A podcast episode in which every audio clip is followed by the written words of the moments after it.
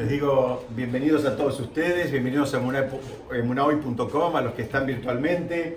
Hoy vamos a estudiar dos cosas. Vamos a empezar a prepararnos para Pesach y también vamos a estudiar un concepto. Vamos a empezar con un concepto que trae esta perashá, que es un concepto bastante raro. Es un concepto, esta perashá, todo este Humash, todo este libro de la Torah que se llama Baikra, es un libro muy difícil. Es un libro muy difícil por varios motivos. Primer concepto bastante raro. Es un concepto, esta perashá, todo este Humash, todo este libro de la Torah que se llama Baikra, es un libro muy difícil. Es un libro muy difícil por varios motivos. Primero porque trata de, de, de, de todo el sistema de ofrendas. Y es algo que nos cuesta mucho porque lamentablemente no lo tenemos hoy vigente, entonces nos cuesta mucho entender cómo era que se hacían las ofrendas y para qué servían y cuál era el sentido y cómo, cómo funcionaba todo eso. Pero aún así, hay muchas cosas que podemos incorporar para nuestra vida. Hay un, hay un, entre los corbanot, entre las ofrendas, había uno que se llamaba Corban Ole Biored. Ole Biored, la traducción literal significa que sube y baja. Entonces la pregunta es que sube y baja entre qué y qué. Explican que si la persona era pudiente y tenía los medios económicos, tenía que tener una cabra. Una cabra es un animal que, bueno, tiene un costo. No es el animal más caro, no es una vaca, eh, pero bueno, era dentro de los animales más, si se quiere, domésticos, era un animal que tenía un costo. Ahora, ¿qué pasa si la persona no podía pagar el costo de, un, de una cabrita? Entonces podía traer una paloma.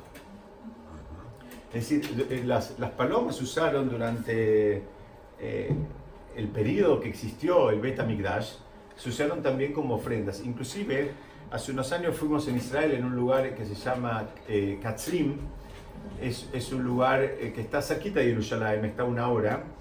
Es un lugar donde tienen, son formaciones calcáreas y eran lugares donde la gente vivía en esa época y hacían como cuevas exactamente y ahí vivían. Y ahí entre otras cosas que se pueden visitar, es parte de un parque nacional, es muy lindo el lugar, si, alguna vez van a, en, en, próximamente a Jerusalén, traten de ir a visitarlo.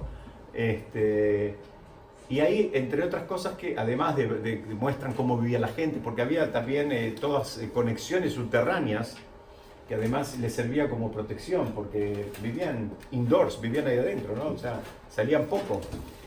Y había un, un, eh, un lugar donde criaban a las palomas.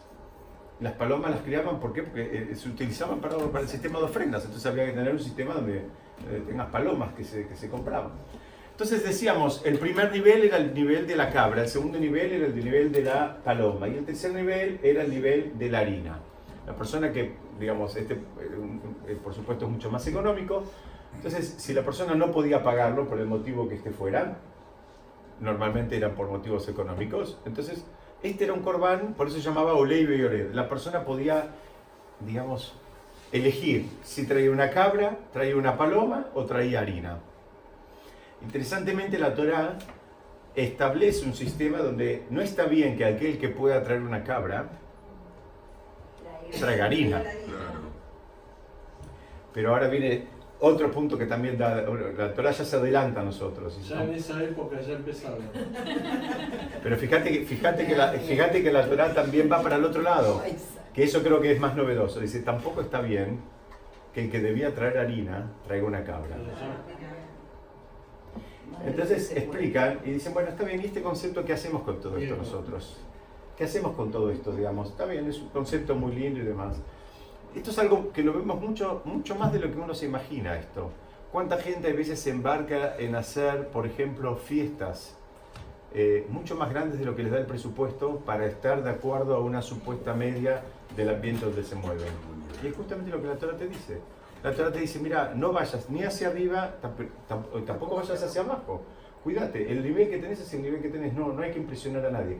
Si no había que impresionar a nadie en un contexto de, de, de santidad, digamos, y, y, que, digamos, pautaba el, el, vínculo entre la persona y Hashem, mucho menos con las personas. Si vos estás en nivel harina, sos harina, sos harina y punto, no, no hay ningún problema con eso. No trates de hacer algo más. Y eso es algo que nuestros sabios entendieron eh, que es una, una, enseñanza de este corbán, que aún hoy, cuando ya no tenemos el Betamigdash, ya no tenemos la ofrenda, tenemos que tenerlo eh, súper presente para, eh, para nuestras vidas, para nuestras vidas. Esa es la enseñanza. Pero este corbán era para por pecado, por gracia, ¿por qué era? Porque sube y baja. Sube y baja en relación al, al que lo trae, no, no a la transgresión. la, la, tradición, la tradición podía ser, la tradición es la misma. claro, por una tradición, pero ahora la misma tradición la, cometió la persona A y trae una cabra, la, misma tradición la cometió la persona B y trae harina. Y lo que hubiera en el medio que es la, paloma. La harina se quemaba también, se, se, quemaba, se hacía como una...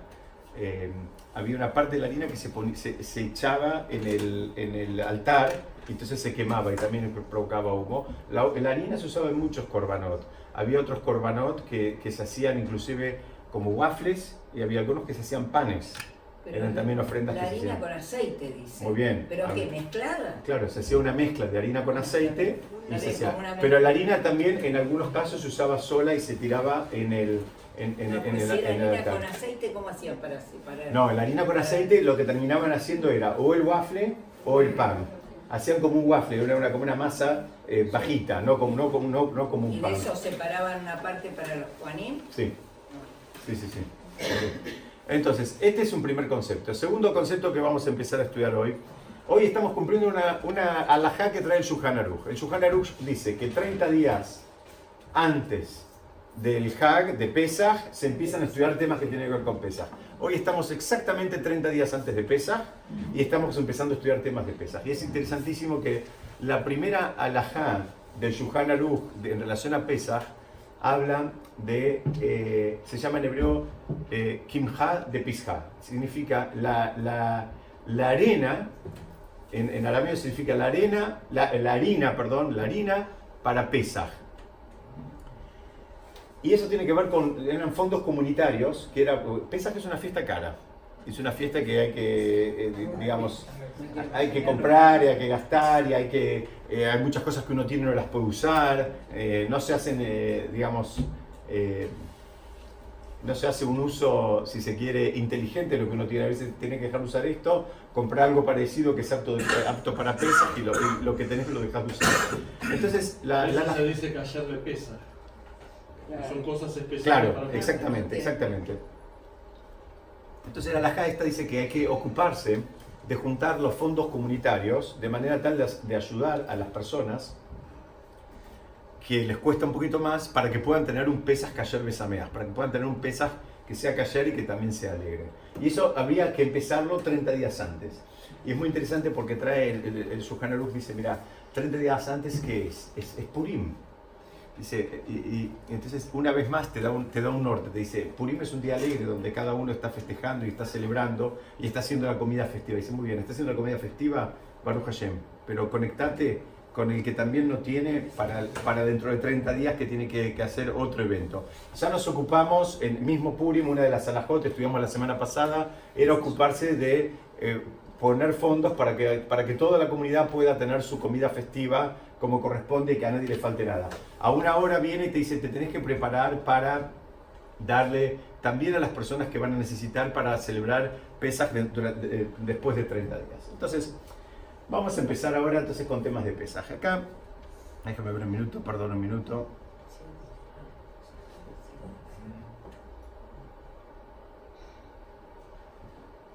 Ahí está.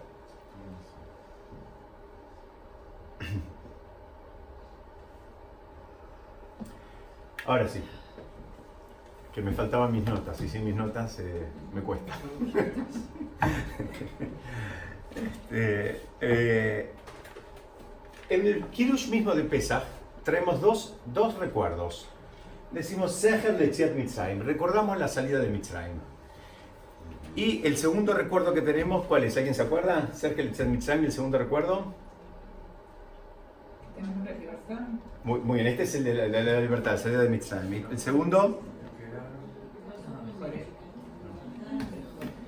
Sahel Maase recordamos la creación. En el Kiddush recordamos la creación. Vamos a tratar de entender ahora por qué recordamos estas dos cosas. Entonces, de vuelta, recordamos que Hashem creó el mundo en el Kiddush mismo, cuando estamos antes de empezar el Seder de Pesa. Recordamos que Hashem creó el mundo y recordamos la salida de, Egipto. De hecho, la salida de Egipto la recordamos en muchas oportunidades, en muchos eventos. En, todos los Shabbatot recordamos la salida de Mitzrayim. En, la Tefilá es algo que está muy presente. Y muchos preguntan por qué. ¿Por qué está tan presente? Entonces vamos a tratar de contestar por partes. El primer concepto de la salida de Mitzrayim tan presente en nuestras plegarias tiene que ver con que la persona tiene que entender, es un concepto muy difícil. Un concepto que es que no somos del todo libres. Con que Hashem te sacó de Mitzrayim para que hagas algo, no para que hagas lo que vos quieras. Vos eras esclavo, viene alguien y te libera, dice, te liberó, digamos, con, con un objetivo, no para que desperdices el tiempo. Esa es una, una de las ideas fuerza por las cuales lo repetimos en tantas oportunidades el concepto de la salida de Mitzrayim. El, el, gran comentarista de la Torah, Rashi, él dice que el, el, concepto de santificación de la luna, el concepto de santificar el mes, que es, digamos, la, fue la primera mitzvah que se le dio al pueblo como, como tal, como pueblo. Y Rashi dice que eh, para él, inclusive, la Torah tendría que haber empezado con, esa primera mitzvah, con el concepto de santificar el mes. ¿Cómo era la figura? ¿Cómo, ¿Cómo era que se santificaba el mes? Ahora nosotros tenemos un almanaque y, de, hoy podemos saber cuándo cae el principio del mes que se nos ocurra dentro de los años que se nos ocurra. Está todo ya tabulado. Pero ¿cómo era antes, durante la época del Beta Era algo que se, se regulaba por... Muy bien, y por dos testigos visuales que tenían que venir y declarar frente al tribunal rabínico de Jerusalén y decir que vieron que la luna empezó, eh, que, la vieron, inclusive el Talmud trae que le hacían una serie de preguntas, algunas este, eh, un poco capciosas, para, para, ver si realmente la habían visto o no la habían visto. Las personas, yo no sé nada, pero las personas que saben de astronomía saben que en determinada fecha la luna la podés ver de tal lado y no hay manera que la veas de tal otro, la podés ver a tal altura y no la podés ver de tal otra, en fin, hay, hay, hay algunos parámetros eh, que usaban y los, los, los, chequeaban, iban y volvían con eso para ver si los eh, testigos estaban mintiendo o no. ¿Por qué? Porque el calendario se fijaba a partir de, ese, de, esa, de esos testigos. Esos testigos decían que vieron la luna, entonces ese día se declaraba, por ejemplo, como primero del mes, y todo el calendario dependía de ese principio de mes. Entonces las fiestas nuestras son, por ejemplo, Kippur, es el día 10 del mes. Entonces, bueno, si vos declaraste primer día hoy, dentro de 10 días es Kippur. Si no lo declarás, bueno, va a ser en algún otro momento, 10 días después que lo declare el, principio de mes. fíjense la fuerza que, que, que, que Hashem le dio al ser humano de él poder manejar el calendario. Inclusive Talmud trae que si por algún motivo después se daban cuenta que se habían equivocado, lo que habían hecho quedaba. Así que, y, y queda para siempre eso, porque el, el, el esquema sigue. Bueno, no tenés un, día de un mes de 40 días después. Después sigue. Bueno, contamos de acuerdo a eso, sí. ¿Qué pasó con el 80% que no salió de Egipto? No, no, no muchos comentarios. No, quedaron. Dicen que viajaron. qué? Viajaron. No sabemos, no sabemos. De esos. Bueno. No salieron. Ah, no salieron. Eh, el marco, los que no ponían la marca. En, en de, volvamos, entonces hoy por hoy no, no tenemos ese procedimiento de santificar el mes, pero tenemos un procedimiento que es hacer lo que se llama Kiddush Levaná. Muy bien, hacemos una, una bendición por el nuevo mes eh, que se hace depende entre hay distintas costumbres, pero se hace aproximadamente del día quinto y el séptimo y el día eh, hoy algunos empiezan el día 5, otros el día séptimo del mes hasta el día 15 eh, em, y en ese, en ese texto hay una parte que dice que el, el, el, el ver la, la, luna es como ver la cara de la Shejina, ver la presencia divina termina diciendo eso, que, que, que, ver, que estar ahí viendo la luna es como en alguna medida estar viendo la presencia de Hashem. Entonces, eh, Vamos a tratar de entender este concepto. Parece un concepto muy fuerte. Vamos a tratar de entenderlo a qué se refiere. Entonces volvemos al tema de Kiddush. Les dije que había dos recuerdos. El recuerdo de Breshit y el recuerdo de eh, la salida de, de Mitzrayim. Es, parecería que son dos recuerdos aleatorios, pero son dos principios, este, digamos, fundacionales. Uno, el, recuerdo de, de Breshit es que Hashem creó el mundo y que no, no hubo ningún Big Bang, ni hubo ninguna otra cosa, sino que eh, nosotros estamos diciendo, atestiguando en el momento que estamos empezando a hacer el Seder, que la creación del mundo fue hecha por Hashem. Eh, independientemente de las teorías que estén de moda en cada, en cada momento, en cada generación, nosotros estamos convencidos y creemos que Hashem es el que creó el mundo. El segundo concepto parece que sean excluyentes. Aunque, no, no, no, por supuesto, por eso dije independientemente. que Dios decidió a través del igual. Muy bien, muy bien. Y puede haber sido por cualquier otro momento. Pero lo, importante es, digamos, qué es lo que pasó. No hubo algo solo. No es que se hizo solo, no es que ahí, no sé, chocaron dos astros y nadie sabe qué pasó. Una Acá es que ayer tomó una decisión de crear un mundo con un propósito. Y el segundo concepto que, que decimos de Yetziat Mitzrayim tiene que ver con que Hashem no se olvidó del mundo, Hashem lo sigue supervisando, Hashem lo sigue mirando y está, está, está viendo qué pasa. Porque eso también es un concepto que a otras religiones, digamos, eh, les cuesta. Muchas otras religiones eh, piensan que Hashem creó el mundo y se fue. Y no tiene nada más que ver con, con lo que pasa. Y nosotros justamente estamos por el camino contrario. Nosotros estamos con que Hashem creó el mundo y el concepto de que nos sacó de Mitzrayim es que está, está encima, está supervisando de manera individual y particular cada uno de nuestros actos.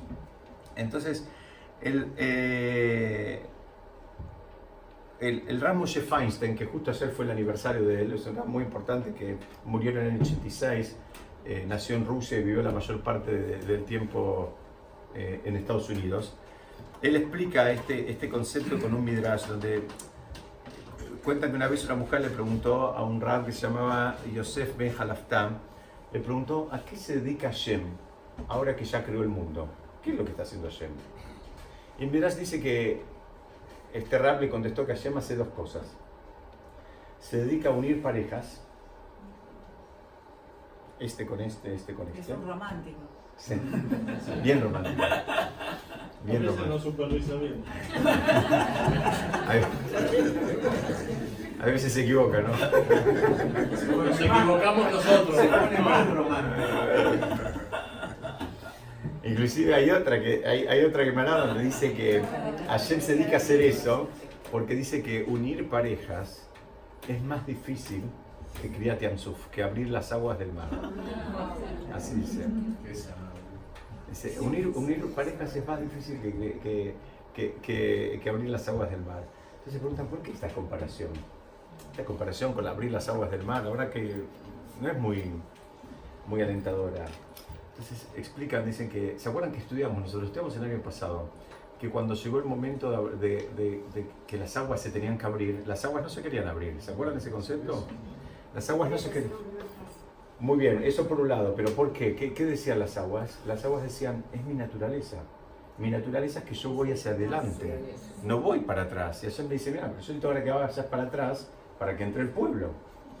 Y estudiamos en el, en el Alel, estudiamos en, en, uno de los salmos que componen el Alel, que decimos que Ayam Ra Beyanos, dice, el mar lo vio y se fue para atrás. Y el, salmista no pone qué es lo que vio, los comentaristas dicen, ¿qué es lo que vio? No. ¿Alguien se acuerda qué es lo que vio el mar? ¿Qué es lo que vio? Vio el féretro de Yosef. ¿Por qué? Porque el pueblo de Israel cuando salía de Mitzrayim se llevaron el féretro de Yosef a pedido de él. Él pidió que cuando salgan se lo lleven. Dice, lo que vio el, mar fue el féretro de Yosef. Y dice, ¿y, esto, ¿y ahora por qué ahora va para atrás? Hasta su minuto decían que no era porque va para atrás. Dice, porque Yosef pudo ir contra su naturaleza.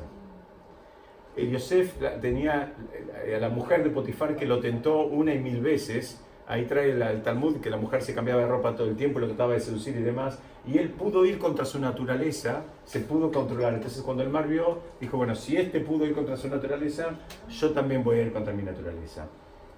Entonces explican que la, la dificultad de armar parejas es porque en algún punto también hay que ir contra la naturaleza de cada uno. Hay que ir, hay que ir en contra de la naturaleza. O sea, el que quiera hacer solo lo que él quiere, solo lo que le nace, solo lo que a él le parece, y bueno, está complicado para armar una pareja. Porque armar una pareja hay veces tenés que ir en contra de lo que, te, lo que vos te parece, lo que vos pensás y lo que vos sentís para acompañar a la otra persona.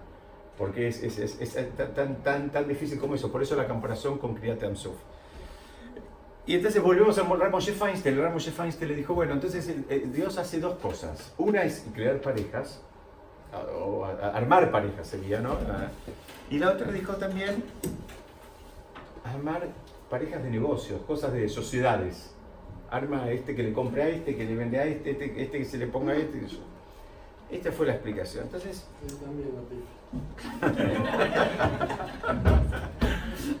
bueno, es, es, es, también un tema difícil, ¿no? Es un tema, el, el, tema, los temas de negocios también es difícil. Cada uno tiene su visión, uno quiere comprar, otro quiere vender. Es, es difícil. Vamos a tratar de entender esos conceptos y que tienen que ver con lo que estamos estudiando. En la Torah misma, cuando nos relata acerca de las, de las plagas, las 10 plagas que hubieron,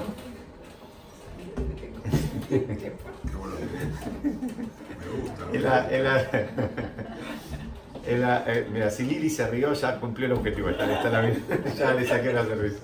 Bueno, la Torah trae, trae, un comentario así, eh, eh, va alternando cuando va hablando las plagas y trae algo que es medio raro, ¿no? Es, en un momento dice así, dice, Vayejesak et le paró. Dice, se endureció el corazón de Paró. Esto, el, relato lo trae la Torah en relación a que iban viniendo plagas, ¿cómo era el sistema? Había una plaga, le decía, déjanos ir, qué sé yo, o al revés, primero, déjanos ir, no, no, no los dejó ir. Mirá que venía una plaga, había como un periodo de advertencia. Muy bien, y había una advertencia. Después venía la plaga, cualquiera podría pensar que ahora va a decir, bueno, listo, váyanse. No, entonces dice, y se endurecía o se endureció después de cada plaga el corazón de Paró. ¿Sí? Pero curiosamente les decía, no es la misma estructura gramatical eh, a lo largo de las 10 plagas. En algunas dice, eh, eh Hashem, Dios, endureció el corazón de Paró. Entonces la diferencia está que en algunas dice que se endureció el corazón de Paró y otro que se endureció, digamos, eh, que Hashem le endureció el corazón de Paró. Y es, es, muy difícil esto, porque hay un principio, o sea, muy, eh, si se quiere, eh, basal del judaísmo, es que nadie es responsable de aquellas cosas que no están dentro de su dominio. Es decir, si Dios le endureció el corazón, ¿y qué crees que haga el hombre?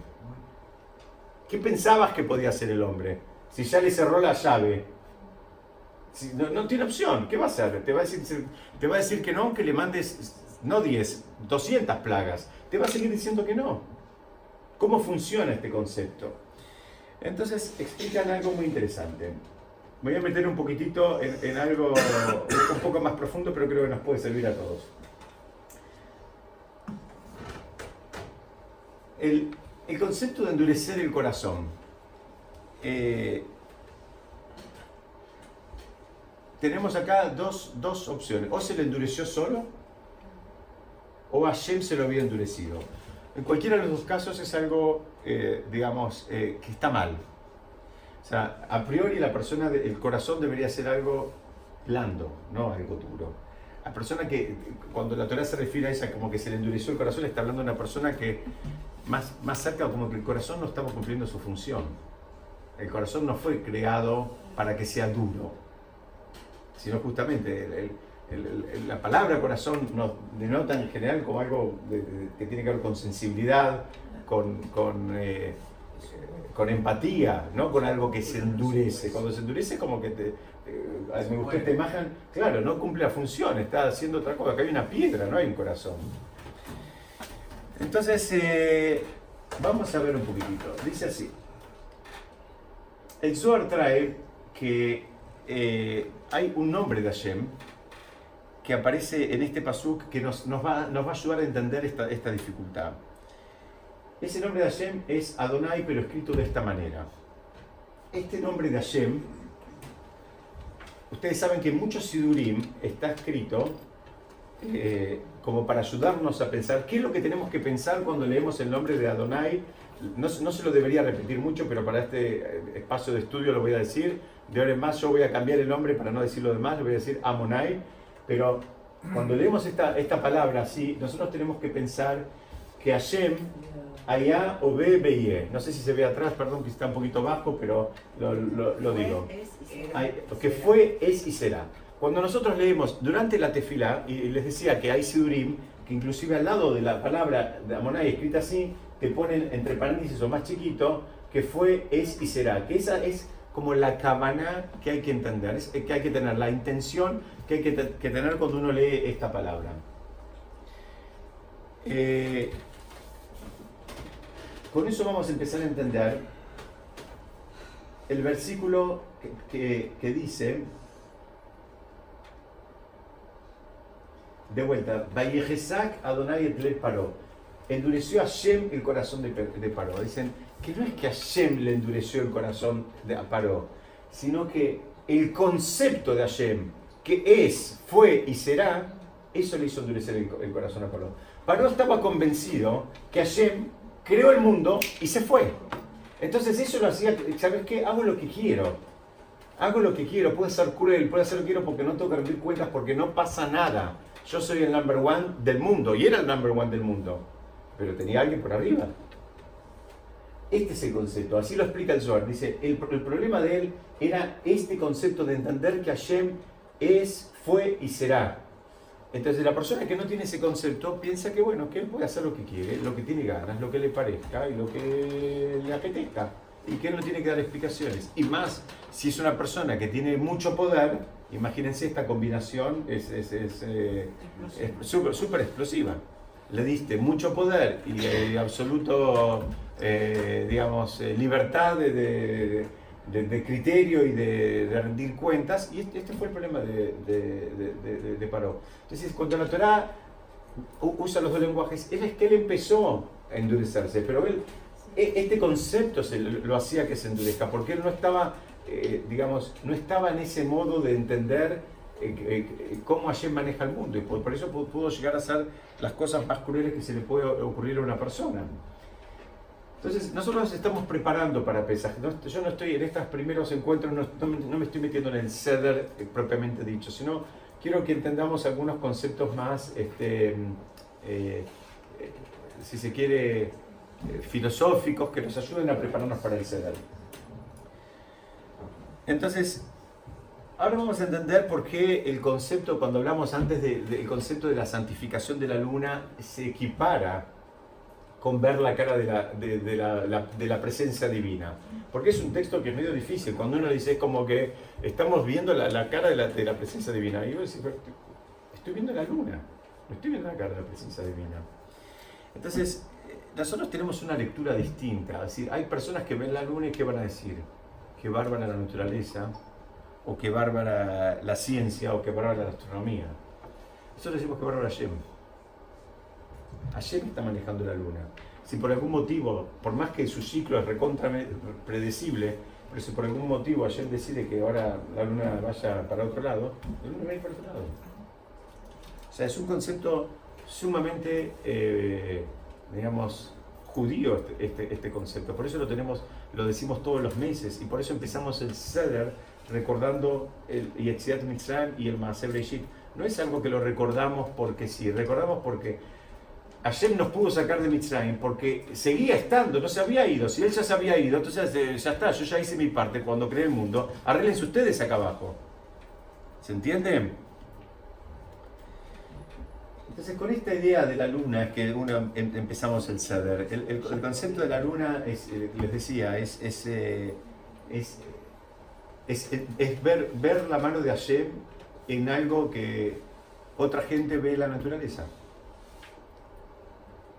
o que ve, como les dije, la ciencia o la astronomía. ¿Estamos bien hasta acá? De hecho, se está acercando. ¿La luna? Todos los años. Ah, no sabía. ¿Será bueno eso? También el hecho de que aparece y desaparece, y que en realidad se está acercando. Creo que también el hecho de que aparece y desaparece y que no tiene acá hay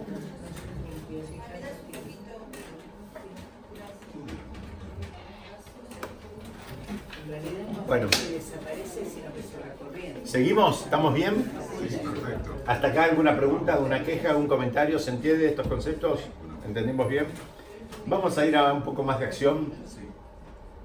Las cuatro copas. Las cuatro copas. Me gustaron estas. La verdad que no están del todo bien porque lo ideal es que las copas estén hasta arriba, que estén llenas. Pero me gustaron estas. ¿Estás seguro que vino a callar? Eh, sí, lo chequeé. Lo chequeé.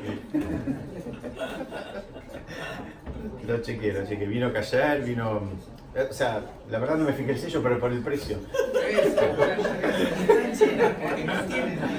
Ah, no, pero acá dice. Ah, bueno, no se ve, no se ve ahí en eso. Bueno, vamos a tratar de ver por qué tomamos cuatro copas. ¿Por qué tomamos cuatro copas? Alguien me va a decir porque nos gusta el vino. tomamos cuatro copas por varias cosas. Hay, acá tenemos otra imagen. Está, eh, estas, porque están los. Una explicación es porque son los cuatro lenguajes que tienen que ver eh, con la, la, salida de, de Egipto. Hashem usó Ocheiti, Beitzalti, Beigalti, Belakasti que la traducción sería los los, los, los sacaré, o los saqué, depende, depende lo puedes estudiar, Beitzalti los, los, los eh, rescaté, Begalti, la Geulá es la redención, y Belacastí y los tomé o los llevé o los agarré. Y hay una segunda explicación esta es una explicación. Como la, como la Torah, vamos de vuelta, como la Torah habla en cuatro lenguajes, nosotros honramos esos cuatro lenguajes tomando cuatro copas. Algunos dicen, qué pena que no usó 20 lenguajes. Pero bueno, la Torah usó cuatro, entonces usamos cuatro, tomamos cuatro copas. El Talmud de Yerushalmi, el Talmud hecho en, en, en Yerushalayim, a diferencia del hecho en Babel, dice, hay una segunda explicación. Dice que estas cuatro copas eh, tienen que ver con las cuatro veces que la palabra copa está utilizada entre en, el, en, el, diálogo entre Yosef y el Sara Mashkin y el, y el ministro de las, de las bebidas, cuando él interpretó el sueño. ¿Se acuerdan la historia de Yosef? Que Yosef estuvo preso, ahora vamos a repasar un poco eso. Cuando Yosef estuvo preso, él tuvo diálogo con dos personas, a las cuales les interpretó los sueños. Uno era el encargado de la bebida y el otro sería el encargado de la panadería, ¿no? El Sara Mashkin y el Sara Ofin. Entonces, eh, eh, eh, Yosef, cuando en ese diálogo la palabra copa también tiene que ver con cuatro veces, la, es mencionada cuatro veces. Entonces, vamos a ver un poquito qué tiene que ver eso. El sueño que le, que le comenta, vamos, a, vamos a, analizar un poquito los sueños.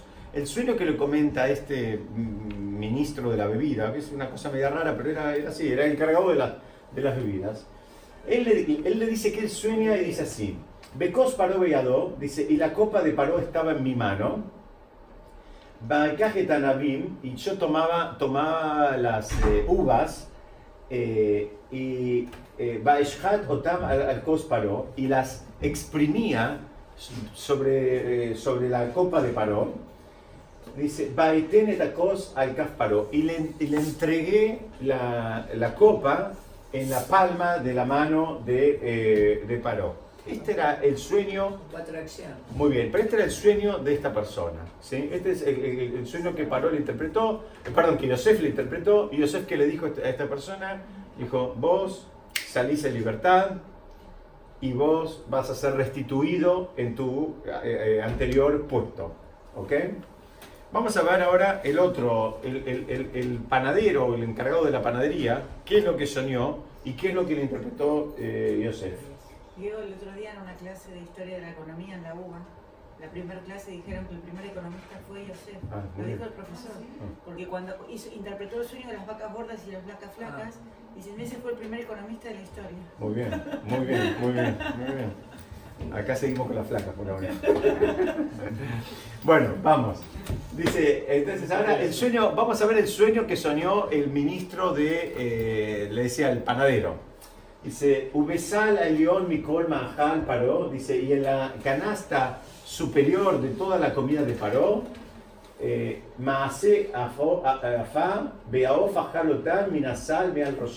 Dice, había, dice, entonces de vuelta, en la canasta de arriba donde estaban todas las canastas de, con la comida que, las, que se le había hecho, digamos, eh, ¿cómo se dice? Eh, ¿Cómo está acá? Eh, horneadas, eso, para Paró, y acá trae, y los pájaros comían de las canastas por sobre mi cabeza.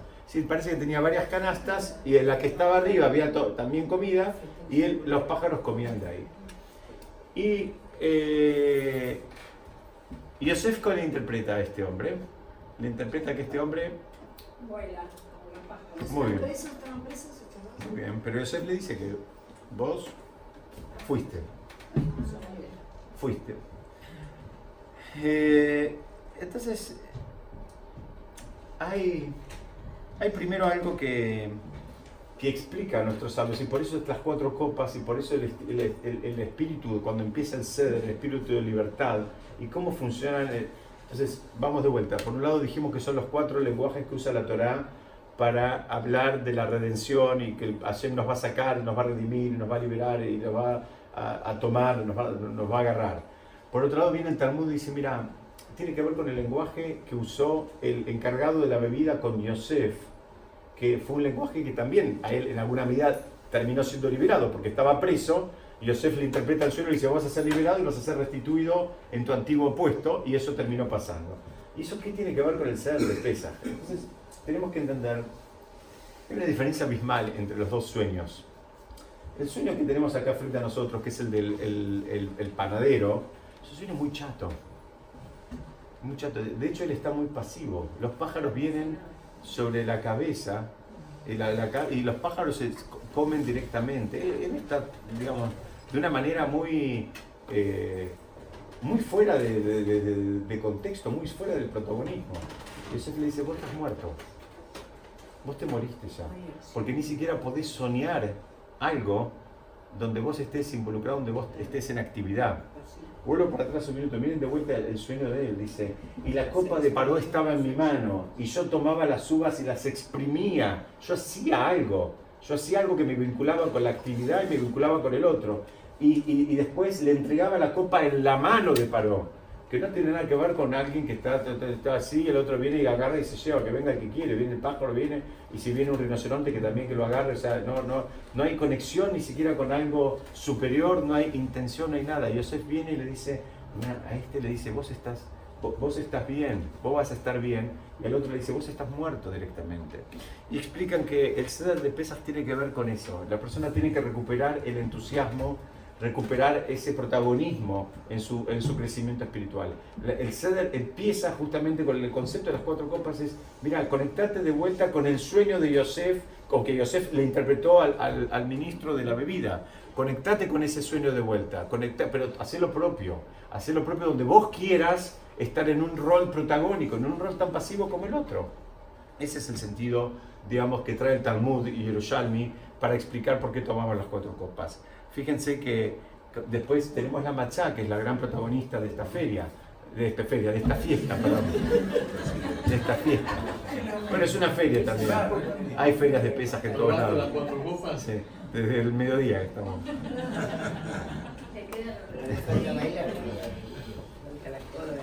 La machá, la machá que no vamos a empezar a analizar demasiado la machá, eso lo vamos a hacer en otra oportunidad. Pero vamos a ver algunas cosas, ¿no? Por lo menos algo, algo básico. ¿Por qué comemos matcha?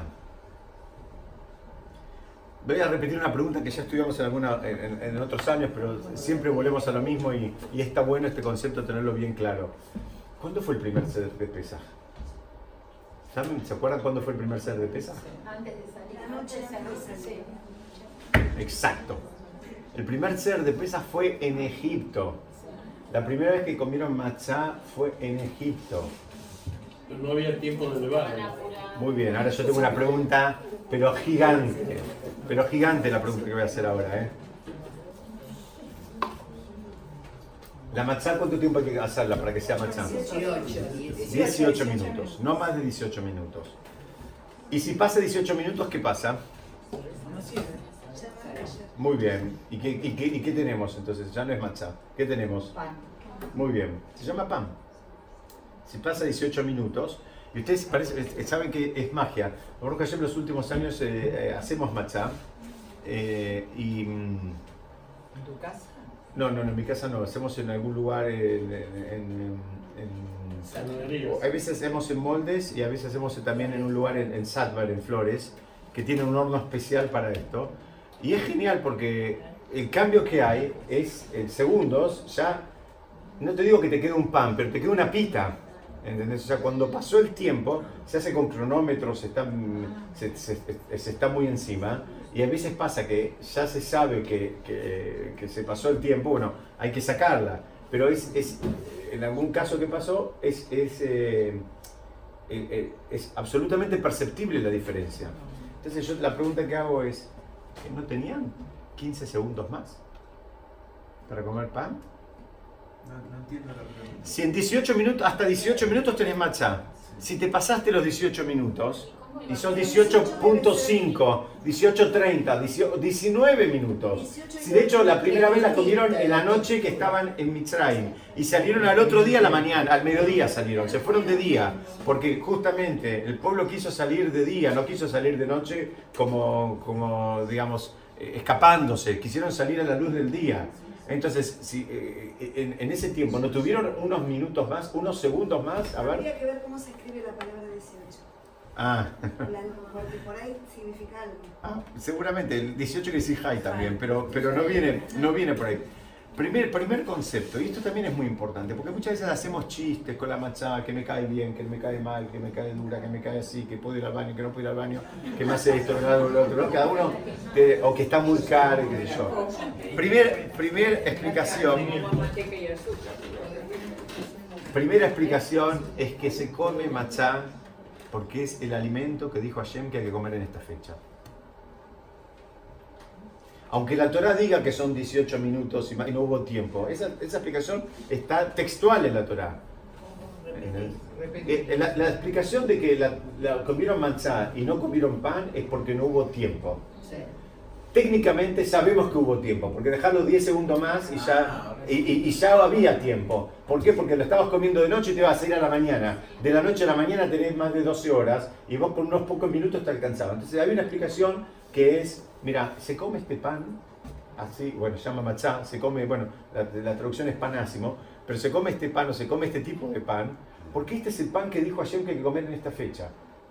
Entonces, por un lado, primero cuidarnos con todos los chistes y todas las cosas y qué sé yo, y que, porque es lo que ayer dijo que comas. Después vamos a ir viendo, si Dios quiere, tenemos eh, unos cuantos encuentros más hasta pesas que vamos a ver otras cosas que tienen que ver con la matzá. La matzá lo llama, el, el Zohar lo llama el lejen de Meneuta, quiere decir el pan de la emuná.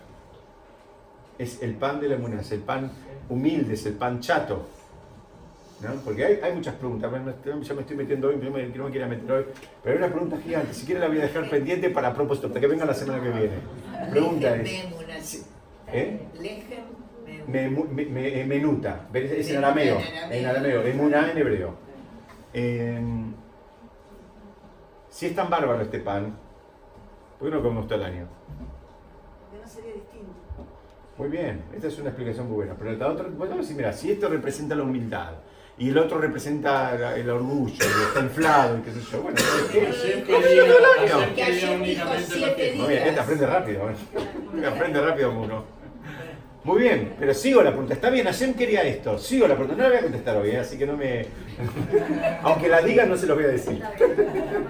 Pero es pregunta o no es pregunta. Tenemos que saber esto. Estos son conceptos que tenemos que saber. Si esto es tan maravilloso y lo otro está tan mal, bueno, dámelo todo el año entonces. Porque el valor está en la diferencia. Va por ese lado un poco. Muy bien, va por ese lado. ¿Cómo no escuché, Barbie?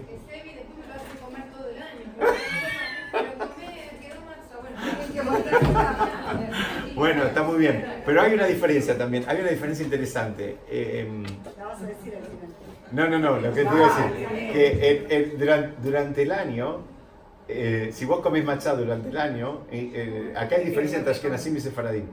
La, la, la bendición que haces ¿Sabes que no estoy seguro de esa diferencia? Retiro eso, no, no estoy seguro. A ver, si alguien se acuerda me va a ayudar. Nosotros, los, los sefaradimes, durante la semana de Pesach, sobre esta bendición hacemos amochi. Y el resto del año hacemos misonot. Pero no me acuerdo si los ashkenazim hacen igual. ¿Amochito del año? Ah, yo creo que hacen amochito del año. Yo creo que hacen amochito del año. Bueno, no importa. Seguimos un poquito. A lo otro lo vamos a desarrollar mejor en otra cosa. Así siguen viniendo. Y si no, por lo menos escuchan el audio. Eh, hay otra explicación. Dicen que el pueblo de Israel, después de cada macá, después de cada una de las plagas, pensaba que ya se iban. Y se preparaban y se preparaban, que ya, ya nos vamos. Y la realidad es que se, se morfaron nueve amagues, perdónenme la, la, expresión futbolera, pero como que claro, ya nos vamos, ya nos vamos y al final no se iba. Ya no eso no era todo, cada vez que había una plaga, el rey le daba para que tenga. Muy bien, muy bien, pero digamos, era, era un, un sistema emocional muy difícil de sostener, donde era, venía una situación muy difícil, en el contexto en que estaban, ellos ya pensaban que se iban, ya nos vamos, ya nos vamos, y al final no se iban, y de vuelta, y de vuelta, y de vuelta. Hasta que al final, cuando menos se lo esperaban, le dijeron, ahora, chao. Entonces dicen, bueno, este también... Eh, eh, sí, el concepto en hebreo se llama que Hashem puede resolver, que la Yeshua de Hashem, que Eref Ain, que Eref Ain quiere decir como un pestañear de los ojos, algo tan rápido como vos no te lo imaginás. Es decir, vos estás esperando algo y tal vez llega un momento que ya, ya ni siquiera lo estás esperando. Bueno, ahí puede venir. Este es un concepto también, por eso se llama el ejem de la emuná, se llama el pan de la emuná. Bueno, la persona tiene que tener emuná, que a veces hay situaciones que quiere que se resuelvan en su vida, en su, en su familia, en los negocios, en, en, la pareja, en la educación de los hijos, en lo que sea. La persona tiene que, tiene que tener la confianza de que, aunque parezca que no, no, hay solución, así como en, un parpadeo puede cambiar todo el panorama. Y esto es lo que pasó. En un momento dijeron, bueno, dale, ahora hagan el ceder de pesas, hagan la comida acá y mañana se van. O sea, a veces nos cuesta un poco entrar en ese, en ese modo, pero eh, es otro de los grandes aprendizajes de pesas. Por eso estamos preparándonos para pesas. Hay muchas cosas que a veces la persona a veces ya pierde un poco las esperanzas. Y no pierde las esperanzas, que puede ser tan rápido como vos no lo crees, las, fichas se empiezan a acomodar. Eh, sigamos un poquito más. Ahora viene una imagen que tiene que ver, que me parece que no está bien encuadrada, pero la van a sacar enseguida. Sí, no está bien. Es el maror. Acá no está bien esta, no importa. Es el maror, quedó muy grande y no se ve. Es el maror que es, eh, comemos las hierbas amargas, hay quienes comen eh, lechuga, hay quien come eh, endivias, hay quien come, no sé, apio, cada uno de acuerdo a su costumbre. hoy, en día comer esa, es, el maror es una mitzvah, digamos, que se llama, en hebreo se llama que es de Rabanán, establecida por los, por los sabios, pero en la época del Bet HaMikdash era una mitzvah de la, de la Torah, porque hay un pasú que dice, al Había un pasú que decía que lo tenían que comer el, el, el korban pesa, que era un sacrificio, que lo tenían que comer con la matzah y con las hierbas amargas. Eh, dice, esto todos sabemos más o menos, nos acordamos que la idea de comer algo amargo es para recordar la amargura que sentimos o que, que sufrimos Em, en, en, Egipto. Y todo el concepto del ser de pesas no es una cosa que estamos recordando, sino que justamente el ser de pesas es algo que, intenta ser vivencial. ¿no? Y es tan vivencial que incorporamos a todos los sentidos, inclusive lo metemos adentro del cuerpo. No es que vemos algo amargo, lo comemos, hacemos, lo, lo, lo, hacemos parte nuestra, ¿no? Como, claro, claro, como, como se dice siempre, ¿no? que uno es lo que come. Entonces eso también nos va afectando. Uno come algo amargo, aunque él no esté en modo amargo, aunque Baruch Hashem a él no le estén pasando cosas amargas, pero, pero nos tratamos de conectar también con esa amargura. Y entonces muchos preguntan dicen, bueno, eh, ¿y el primer ceder? Nosotros necesitamos comer algo amargo para conectarnos para atrás. Y los, la primera generación, o ese primer ceder ahí, ahí mismo. Muy bien, pero tuvieron que comerlas y en los del año siguiente o los dos años después de salida, escucha, ellos lo vivieron, ¿para qué necesitan? Entonces encontré una explicación muy linda en, un libro que me trajo mi hija de Israel, que dice, un ejemplo, dice, supongamos una persona que tiene un dolor de muelas. Le duele mucho las muelas. Acá tenemos una dentista. Está por allá al fondo. Tiene una persona que no puede dormir y está, digamos, con un súper dolor de muelas. Se levanta en la mañana, llama, desesperada. Ahora tiene dos problemas. No durmió y además el dolor de muelas que, que, la molesta. Entonces llama a la dentista, consigue un sobreturno. Ahora se cambió el peinado en el camino del color. Primero fue la peluquería, después fue al sobre. Tanto no le olía porque hizo un cambio de. Pues la parte estética sobre todo, ¿no? La parte estética siempre la cuidamos un poco, ¿no? Entonces consiguió un sobreturno. Entonces va, le hacen el tratamiento y eh, supongamos que eh, le, terminan curando. Entonces, eh, cuando sale, le pregunta al doctor, dice, ¿qué debo? Yo creo que le está preguntando otra cosa. Sí. sí. No sé si le está preguntando qué debo, ¿no?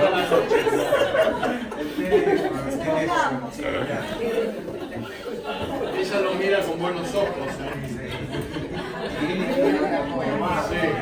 Genial porque de esta pequeña imagen se hicieron una película en colores, en colores, te digo, donde el, ratón más chico es un canguro. Lo único que hay una imagen donde se están mirando un, dentista y una mujer. Sabemos cómo termina. Tenemos, tenemos que trabajar mucho. Tenemos, tenemos que trabajar mucho. Bueno, la cuestión es que, imaginen otro doctor, no este. y otra paciente, no esta. Este, imaginen que ahora dice, bueno, ¿qué te debo? Entonces el doctor le dice, escuchen bien, el doctor le dice, pagame la mitad de lo que estabas dispuesta a pagarme en el medio de la noche.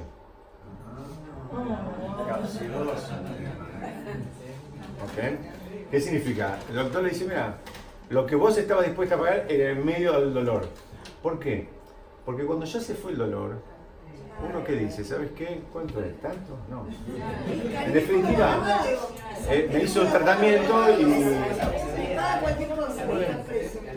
Hasta el abogado lo que te pide el abogado. Ah, muy bien, acá están dando el ejemplo. Lo, repito, lo repito el ejemplo para que salga la grabación. Acá también hay, abogadas que dicen, bueno, cuando hay un preso, el preso está dispuesto a pagar, eh, digamos, eh, lo, que, lo, que no tiene por su libertad. Y una vez que tiene libertad, ahora no, no, no, no quiere, no quiere pagar. Bueno, en la realidad de las cosas es eso, que todos tenemos una tendencia a que una vez que resolvimos el problema, minimizamos, minimizamos la ayuda que recibimos. La minimizamos. Después decir, bueno, escúchame, tanto, eh, tanto sé que después de todo fueron 15 minutos, fueron 30 minutos, fueron esto, fueron lo otro. Después bueno, al fin y al cabo me pasó la cuenta, le pagué y terminé. O sea, ya tu actitud de agradecimiento va bajando, va bajando. Y cuando pasó un mes de esto, y cuando pasaron 5 años,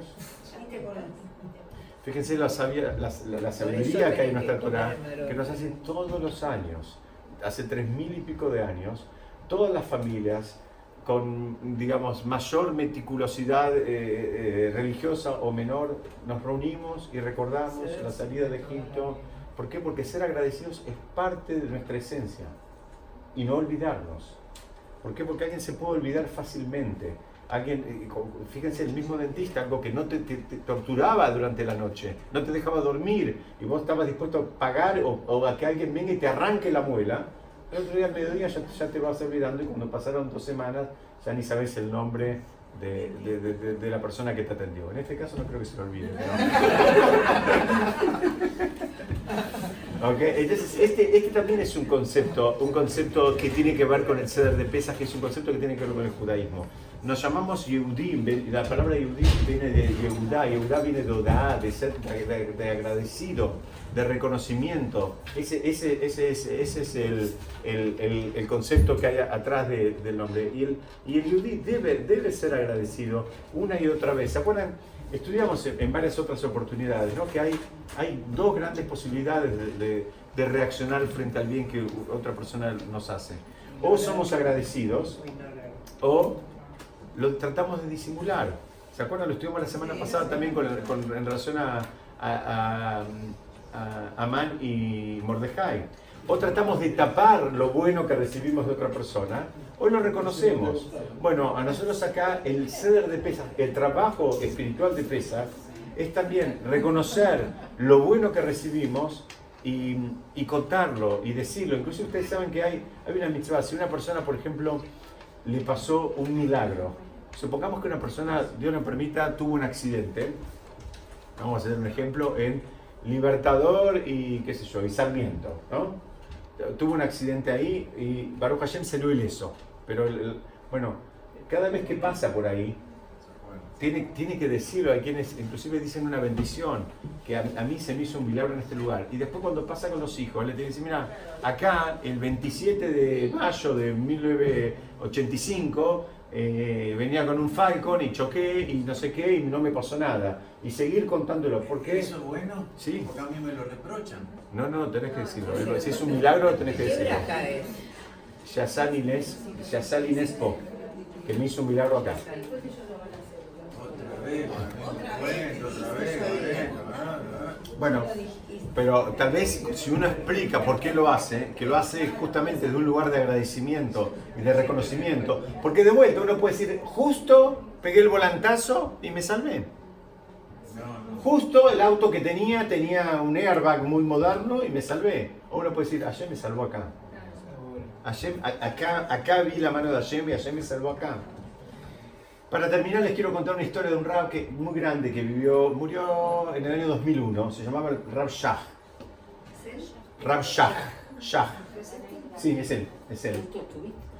Fue eh, uno de los grandes de la generación, se llama, en hebreo se llama Gedoleador, uno de los grandes de la generación, una persona muy consultada, hijo de un rab que también había sido el grande de la generación, el Stapler. Cuentan que el rab era muy, murió casi 102 años tenía. Eh, no escuché, ya, era, estaba en la yeshiva de Ponevich, pero él había nacido en Rusia.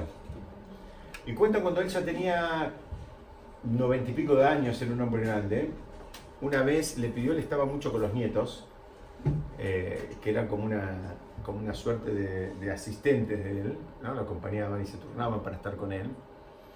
El, el Shah es una persona que eh, durante muchos años, le, para dar un ejemplo nada más, de, le quisieron poner un aire acondicionado en su casa. Y él no quería. Eh, finalmente se lo terminaron poniendo. Él vivía en Beneverac. hace mucho calor, la mayor parte del año hace mucho calor. es ahí eh, cerquita de Tel Aviv. Y él después cuando se lo pusieron dijo, si hubiese sabido lo hubiese pedido muchos años antes, porque, porque realmente podía estudiar, podía concentrarse de otra manera eran personas que, de los que se llama que sostenían el mundo, ¿no? Personas así muy estudiosas y muy, muy, muy tzadikim. Dicen que él estaba allá, era una persona grande, no me acuerdo exacto qué edad tenía, entonces pidió ir una vez a, un entierro. Entonces le pidió al nieto que lo lleve a un entierro. Entonces el nieto le dijo, bueno, vamos. Entonces lo llevaron y justo se largó a llover. Y el rap dijo que quería bajar igual. Y el, el, el rab bajó igual y se quedó ahí. Entonces el nieto no entendía nada y preguntó quién era la que había fallecido. Era una señora. Parecía muy raro, ¿no? Que el rab Shah quería ir a un entierro de una señora. Y el nieto le decía, bueno, abuelo, vamos, porque está lloviendo. Y el abuelo, el, abuelo dijo, no me voy a ningún lado. Entonces se quedó durante toda la ceremonia parado, siendo un hombre ya estaba en sus 90, bajo la lluvia, este, y no solo eso, sino cuando terminó, él se quedó rezando en la tumba de la señora por unos cuantos minutos. Y el nieto seguía sin entender nada que hacía él, el, abuelo, en ese momento, a su edad, bajo la lluvia, en el entierro de una señora. Pues eh, es una historia conocida, después él, eh, el nieto empezó a averiguar y contó, y dicen que el Rav Shah en un momento vivía en Rusia y, eran, eran muy, muy pobres y en, un momento, una situación muy dura, ¿no? Él, se había escapado, se había ido de un lugar a otro, después no podía volver a la casa de los padres, después a los padres no los vio nunca más. Y él dormía en el Bet Midrash, dormía en el lugar de estudio, en, en un banco. Y un día, siendo el chiquitito, tenía creo que 12, 13 años, no creo que tenía mucho más, él cuenta que él había decidido dejar el sistema de Torah porque no podía más el, hambre y el frío que pasaba. Él no podía más. Dice que ese día vino una señora y trajo, le trajo una frazada. Dice que el Rab Shah mantuvo vínculo toda la vida con esa señora.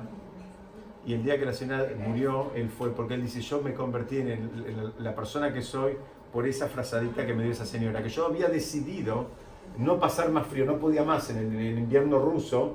Eh, después él hizo aliá, la señora hizo aliá y dice, dice, que él mantuvo vínculo toda la vida, él siguió siendo agradecido a esa señora durante toda la vida por esa frazadita que esa, que esa señora le trajo a él cuando él era un jovencito. Después se convirtió en el gran, gran rabino de Israel.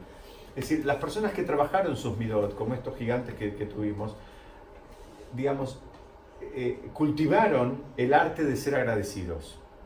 Que es, es, un arte, hay que saber cómo hacerlo, hay que saber, hay que, hay, hay, hay que saber eh, digamos, eh, tener el, el, calibrado fino. Porque nos podemos ir de mambo, podemos minimizar lo que recibimos o podemos también hacer sentir mal a la otra persona. Entonces, por eso digo que es un arte, porque hay que encontrar el punto, el punto de equilibrio para, para, para, digamos, por un lado, cumplir la mitzvah y, no llegar a ser lo que se llama, de acuerdo a la Hasser, Cafuito, va a ser una persona que quiere tapar lo bueno que recibió. Y el, el ser de pesas tiene que ver con eso. Tiene que ver con, así como él durante toda su vida le agradeció a una persona que tuvo un acto de Gesed para con él que le cambió la vida, porque al final se quedó en la Yeshiva y bueno, después eh, terminó yendo a Israel. Esto está contado, hay una gadá de pesas que hicieron, digamos, eh, con todas las historias del Ramshah y se terminó convirtiendo, él, digamos, reconoce en esa frazadita el puntapié inicial, porque él ya había decidido que ese día se iba, que ese día iba a ir a trabajar, iba a hacer otra cosa. Al final, cuando tuvo la frazadita, se terminó quedando. Eh, el saber de pesas, ¿qué es eso? Es, entre otras cosas, es trabajar. Primero, el reconocimiento para con Hashem. Estudiamos la semana pasada que eso no alcanza. También tiene que ser un crecimiento en el plano más horizontal. La persona tiene que ir desarrollando la capacidad de ser agradecido para con el prójimo y al mismo tiempo la capacidad de ser agradecido para con Hashem. ¿Se acuerdan que estudiamos y con esto terminamos?